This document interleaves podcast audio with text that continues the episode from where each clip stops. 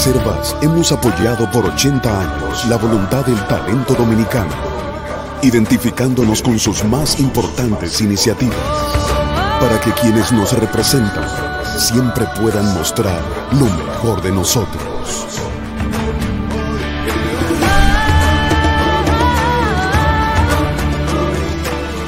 Banreservas, 80 años siendo el banco de todos los dominicanos. Buenos días, muy buenos días tengan todos y todas. Gracias por estar de nuevo aquí en Sin Maquillaje. Periodismo independiente posible porque ustedes nos acompañan en cada jornada. Las inéditas protestas en Cuba advierten un alboroto en el Caribe, mucho alboroto. La larga crisis haitiana, sacudida ahora por la muerte violenta del presidente Jovenel Moïse, no es una novedad, simplemente ratifica la fragilidad de un Estado que ya no depende de sí mismo. En Puerto Rico, la crisis económico-administrativa ha provocado una emigración masiva que es comparada con aquella post Segunda Guerra Mundial que convirtió a la ciudad de Nueva York en el municipio más poblado por puertorriqueños. Es casi cruel decir que ese nivel de inestabilidad en el Caribe le conviene a la República Dominicana, pero es la verdad. Cuba, que tenía en el turismo su principal fuente de ingreso y que era el gran competidor de la República Dominicana, no da avisos de recuperación y las protestas de ayer indican lo profundo del deterioro. Hay serios problemas de abasto de alimentos, medicinas y energía. Cuando leía las noticias esta madrugada recordé aquel libro de Juan Bosch que se llama Póker de Espanto en el Caribe, en el que Bosch hacía una especie de paralelo entre las dictaduras de Rafael Leonidas Trujillo aquí, Anastasio Somoza en Nicaragua, Marcos Pérez Jiménez en Venezuela y Fulgencio Batista en Cuba. Y todo lo que significaban esas dictaduras en la región. No se trata de la misma situación, pero la crisis de Cuba, la de Venezuela y la de Haití tienen mucho en común. Cuba superó el desastre generado en su economía por la caída de la Unión Soviética con el financiamiento petrolero venezolano, que también le entró un airecito a Haití. Esa fue la política eh, de Chávez. Ahora Venezuela tiene su propia crisis y con el presidente Joe Biden manteniendo las medidas de Trump, Cuba está como aquella película, atrapada y sin salida. República Dominicana que ha logrado una recuperación de la llegada de visitantes que ya alcanza el 60% del 2019, el año antes de la pandemia, es el gran beneficiario de la situación. Es triste, muy triste, pero nos beneficia el mal de los demás. Señores, muchísimas gracias a todos y a todas por estar aquí. Como siempre, tengo que decirles las condiciones del tiempo. Calor, hay una onda tropical que viene desde Puerto Rico y que ha llevado a la Oficina Nacional de Meteorología a declarar alerta verde en ocho provincias. Las temperaturas altas, sobre todo en el este, La Romana y Montecristi tienen 26 grados y Güey tiene 25, la mayoría de las cabeceras de provincias entre 23 y 24 en los valles altos. Cali mete 16, Constancia 17 y el resto por encima de 18. Vamos con el resumen de las principales informaciones de la jornada de hoy. Cientos de cubanos salieron ayer a las calles de La Habana al grito de libertad en manifestaciones pacíficas que fueron interceptadas por la fuerza de seguridad y brigadas de partidarios del gobierno, produciéndose enfrentamientos violentos y arrestos. Los choques entre los manifestantes y los pro gobiernos se produjeron en el Parque de la Fraternidad, frente al Capitolio, donde llegaron a congregarse más de un millar de personas con una fuerte presencia de fuerzas militares y policiales, que procuraron varios arrestos. Las protestas que se iniciaron en la ciudad de San Antonio de los Baños, cuando un grupo de personas marchó en demanda de alimentos y medicina, se extendieron posteriormente luego que las redes sociales empezaran a publicar videos y fotos. Las autoridades cortaron el servicio de datos móviles de Internet en todo el país presumiblemente para evitar que se difundan videos de las protestas y mermar la capacidad de convocatoria de los participantes.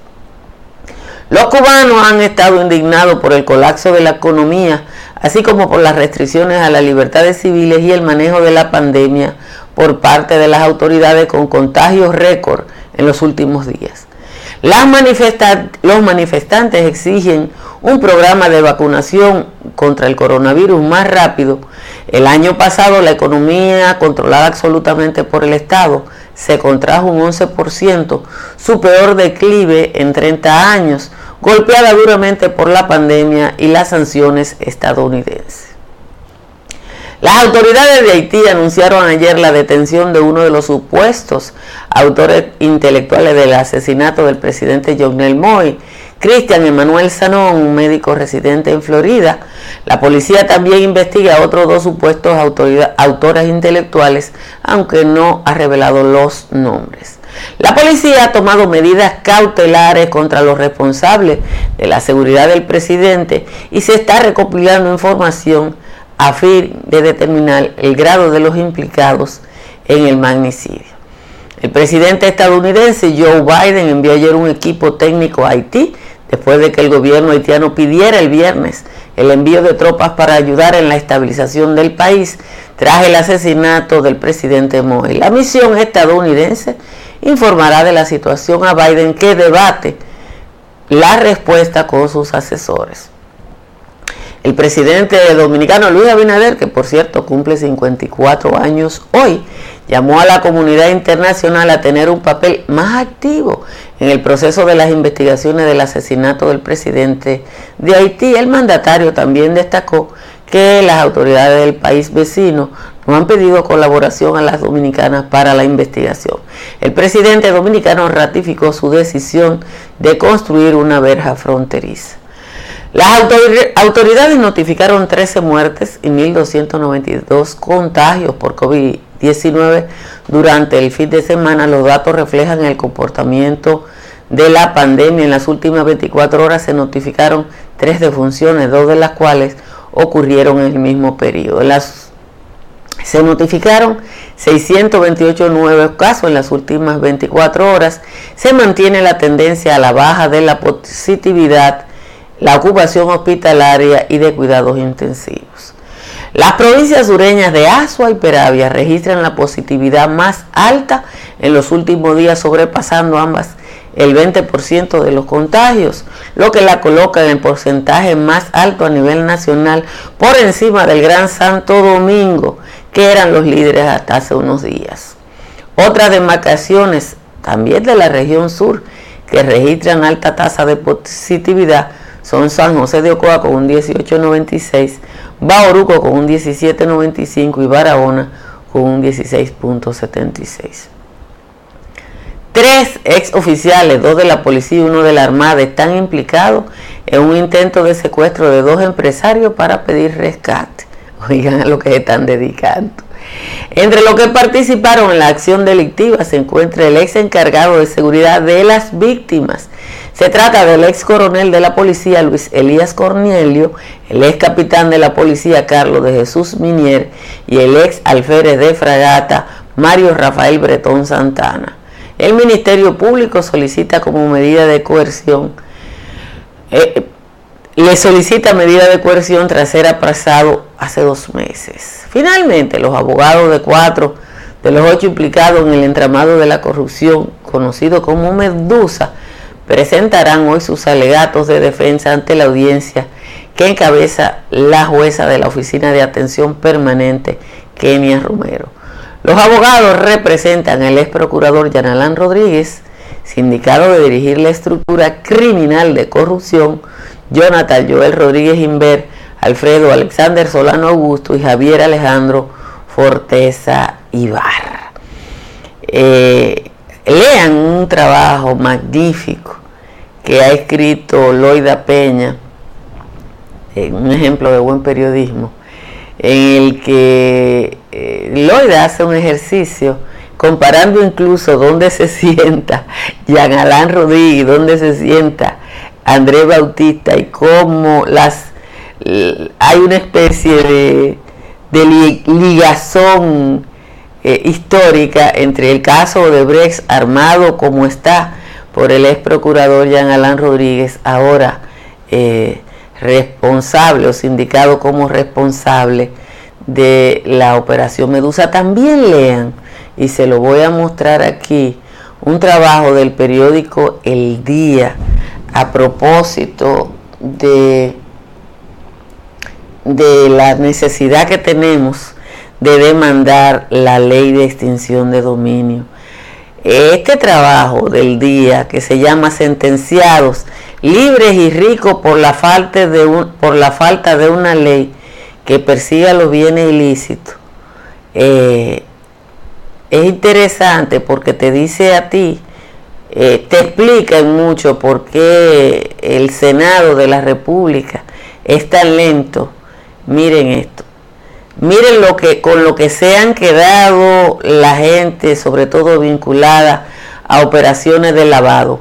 20 aeronaves, 3 helicópteros, 514 motocicletas, 1507 automóviles, 34 embarcaciones, 51 motores fuera de borda, eh, embarcaciones eh, con motores fuera de borda, prendas, eh, relojes, inmuebles, animales y como Maconi, Quirino, el eh, Carlos Edelmiro Rosso Peña, Francis Antonio Hiraldo Guerrero se han quedado ricos, ricos después de llegar a negociaciones en los Estados Unidos. Con y se quedan con su cuarto y aquí nadie tiene apuro porque muchos de nuestros eh, legisladores se ven en el espejo y nosotros tenemos un congreso que eso no tiene ejemplo. Hay gente decente, pero oigan cómo que hay que decir en el Congreso Dominicano, hay algunos, algunos, hay gente decente, pero ustedes saben que tenemos un tigraje en el Congreso y que la gente lamentablemente sigue eligiendo ese tigraje. Mire, nuestro querido colega francés, Jean-Michel Carrois, que durante mucho tiempo fue el corresponsal de Le Monde en la República Dominicana y periodista de grandes publicaciones europeas como The Guardian o, de periódicos hasta australianos. Publicó un tuit esta mañana que me ha servido de referencia del el comentario de hoy, porque dice Jean Michel que lo que está pasando en el Caribe a propósito de Cuba y Haití a él le recuerda el 94. A mí me dio mucha risa porque un joven dominicano inmediatamente le contestó con mucha autosuficiencia y le dijo que a él le recordaba la primavera árabe.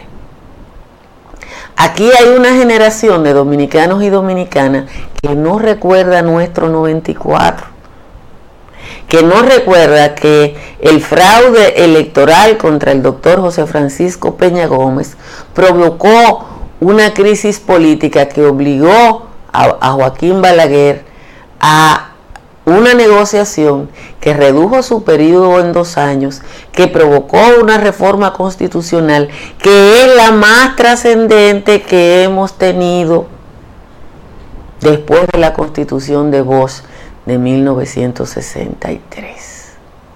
Y es bueno recordarle ese tipo de cosas a los jóvenes, porque tenemos una generación desmemoriada y los gobiernos del PLD y el de Hipólito Mejía, que fueron lo que sucedieron, este gran esfuerzo, no le interesó esa reforma. Hipólito modificó la constitución nada más para establecer la reforma, la, la reelección, y Leonel volvió y la modificó fundamentalmente para controlar la justicia y garantizar su propia impunidad. Entonces, esa generación que no conoce, que no evoca porque no está en la historia, nadie ha tenido tiempo de recordar, dice que lo que está pasando en Cuba y lo que está pasando ahora en Haití y la crisis generalizada en el Caribe que incluye a Venezuela y de otra manera a Puerto Rico, le recuerda la primavera árabe, para que ustedes vean cuánta falta hace la enseñanza a tiemposa eh, de eh, la historia. La reforma política del 94 cambió la vida dominicana. Hay gente que no quiere recordarlo y lo único que nos queda es la doble nacionalidad. Eso es lo único que queda. Pero la, la, separación de las elecciones tal cual fue establecida, la, eh, hubo mucho de crecimiento, la, la, cancelación de las, la prohibición de la reelección, todo eso, Leonel Fernández e Hipólito Mejía lo mandaron al carajo. Señores, para su construcción busquen los servicios de Estructuras Morrison, una empresa dominicana especializada en el análisis y la consultoría estructural que le dirá los materiales y las calidades y las cantidades de materiales que usted necesita para una construcción de alta calidad. Si su techo tiene filtración, llame a un IMPER que tiene la solución en el 809-989-0904 y para que economicen su factura eléctrica busque a Trix Energy. Trix Energy le analiza su consumo, le recomienda la cantidad de paneles solares que usted necesita y le da las facilidades de financiación para que pague con una cifra parecida a la que fue su consumo y se libere durante años de ese consumo eléctrico. Si se va para la Florida, llame a Tamara Pichardo. Allá en el estado del Sol, Tamara le ayuda a que su compra, venta o alquiler sea el mejor. Y si se va para la República de Punta Cana, llame a la querida Riz Guzmán, que es agente de bienes raíces en ese otro país que es Punta Cana, y le dará los mejores servicios también de compra, venta y alquiler. Yo quiero expresar aquí mi, mi agradecimiento a Riz. La primera vez que sin maquillaje se, se transmitió en alta definición fue por la preocupación de Riz y su esposo Federico, que viajaron desde Punta Cana aquí y me habilitaron mi camarita Caco para que ustedes vieran sin maquillaje en alta definición. Y la verdad es que yo no tengo cómo eh, agradecer eso. Bueno, nosotros eh, es verdad que que, no que hay una generación que no conoce la historia. Vamos a leer la décima de Juan Tomás, que la tenemos por aquí y que no es décima hoy. Yo creo que hoy es la primera vez que Juan Tomás se estrena con un pie forzado aquí en Sin Maquillaje, de lo más bueno este, este, este pie forzado. Dice Juan Tomás. Le llegó la mala hora al hijo de Maibé Sánchez, ese corrupto del dianche, malandro como la tora. Ese ladino ahora implora por un trato comedido, pero cuando era el ungido quien fungía de Matatán, él no le dio a la Germán lo que hoy pide arrepentido. Solo hay que ver el video donde se humilla una jueza y la cara de sorpresa que pone ese fariseo. Para ellos fue un bufeo burlarse de una señora, acusarla de impostora, de corrupta, de inmoral, mas sin embargo a ese par les llegó la mala hora. Le trajeron a Quirino al presidente Lionel, inclusive a Binader querían armarle un pepino. Transitaron el camino de todo que todo ruin atesora, pasando la aplanadora por morales inconducta y ahora que nadie eructa, le llegó la mala hora pusieron a una fiscal a imagen y semejanza y la impusieron a ultranza pese a ser parte del mal. Y ahora que a este fatal su alma se le deteriora y solo su mailo llora al verlo desfallecer, apenas quiere entender que llegó su mala hora. Ahora para rematar se discute si la audiencia tendría la benevolencia de al menos participar del acto preliminar que tanto el pueblo atesora de ver si se salva ahora o que si por el contrario va a sufrir un calvario al verse en su mala hora. Esa es la décima de hoy, que no es décima, la décima del señor Juan Tomás hoy es pie forzado. Como siempre les recuerdo que si le agrada este resumen informativo de media hora, se suscriba a este canal de YouTube o nos siga a través de Facebook. Mire, la situación en Cuba eh, apenas la sabemos por los informes de los corresponsales de las agencias que eh, tienen corresponsales allá, BBC en inglés, tiene un excelente trabajo, igual la agencia francesa de prensa. Las autoridades cubanas suspendieron los datos móviles desde ayer a antes de las 6 de la tarde, aproximadamente a las 5 de la tarde, porque ustedes saben que Internet es una forma muy fácil de convocar a la gente y lo que inició como una protesta en San Antonio de los Baños, que es una comunidad cerca, eh, pequeña cercana a La Habana, se regó como se ha regado en tantos cosas. ¿Que, ¿Qué es un pie forzado? El pie forzado es un esquema parecido al de la décima, pero que lleva al, al escritor a terminar con una frase, forzado. Y en este caso le llegó la mala hora. Fíjense que empieza con le llegó la mala hora y después todas las estrofas terminan le llegó la mala hora. Y por eso se llama pie forzado. Es bastante difícil, muy difícil. Eh, porque ustedes saben que eh, forzar a que tenga eh, lógica y además gracia, diciéndolo una misma frase, da mucha brega. Dos cosas quiero anotar. El cierre de la calle París en la franja entre Jacinto de la Concha y José Martí, que va a alterar el cambio de tránsito y que todos los usuarios de esa zona deben conocerlo. Es una disposición del Intran para los trabajos del Ayuntamiento del Distrito Nacional y las investigaciones en Colombia sobre la participación de ciudadanos haitianos, de ciudadanos colombianos en, en, el asesinato del, del presidente haitiano que conduce la teoría colombiana a la trampa. Eh, una de las cosas que refuerza la prensa colombiana es que eh, los colombianos fueron arrestados en la casa donde vivían, no huyeron. Los que huyeron y fueron asesinados por la policía fueron los que se llegaron a dar cuenta que sus compañeros habían sido arrestados, lo cual conduce a una a la idea de la trampa. La, la otra cosa fueron los viajes reiterados del jefe de la seguridad del presidente Moy, que viajó por lo menos en cuatro ocasiones, Punta Cana, Bogotá, Quito. Ustedes eh, no sé si recuerdan, pero si no lo recuerdan deben saberlo, que los líderes de la policía haitiana,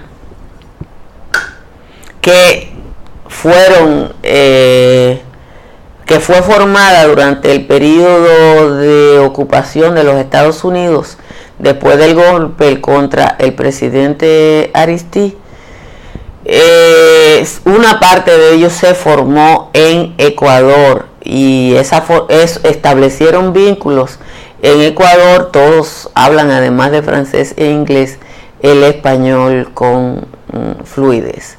A lo largo de la jornada de hoy vamos a saber qué es lo que sigue pasando en Cuba. Como les digo, como no hay internet, uno no sabe eh, como la, una parte de la población no tiene internet, uno no sabe eh, qué es lo que está pasando en Cuba en este momento. Eh, la prensa internacional, BBC tiene un trabajo excelente, te lo voy a poner, porque BBC de lo esto está actualizado hace una hora y creo que es la información más más actualizada que hay sobre lo que está pasando en, en Cuba. Déjenme ponérsela, eh, compartir, aquí está. Esta es la información más actualizada que yo encontré esta mañana sobre la situación de Cuba. Eh, evidentemente que la pandemia y una caída de la economía de 11% eh, es lo que ha provocado esto. Eh, y como yo le decía ayer, pedirle paciencia a ese pueblo ya es difícil. En Cuba, aunque inmediatamente ayer hubo una rueda de prensa oportunista del exilio cubano, el exilio cubano no tiene ninguna fuerza interna en Cuba, ninguna. Eh, en Cuba yo no sé hasta dónde hay alguien o hay algún grupo que tenga posibilidad de cambio más allá del control del Partido Comunista. Habrá que esperar la evolución de los acontecimientos.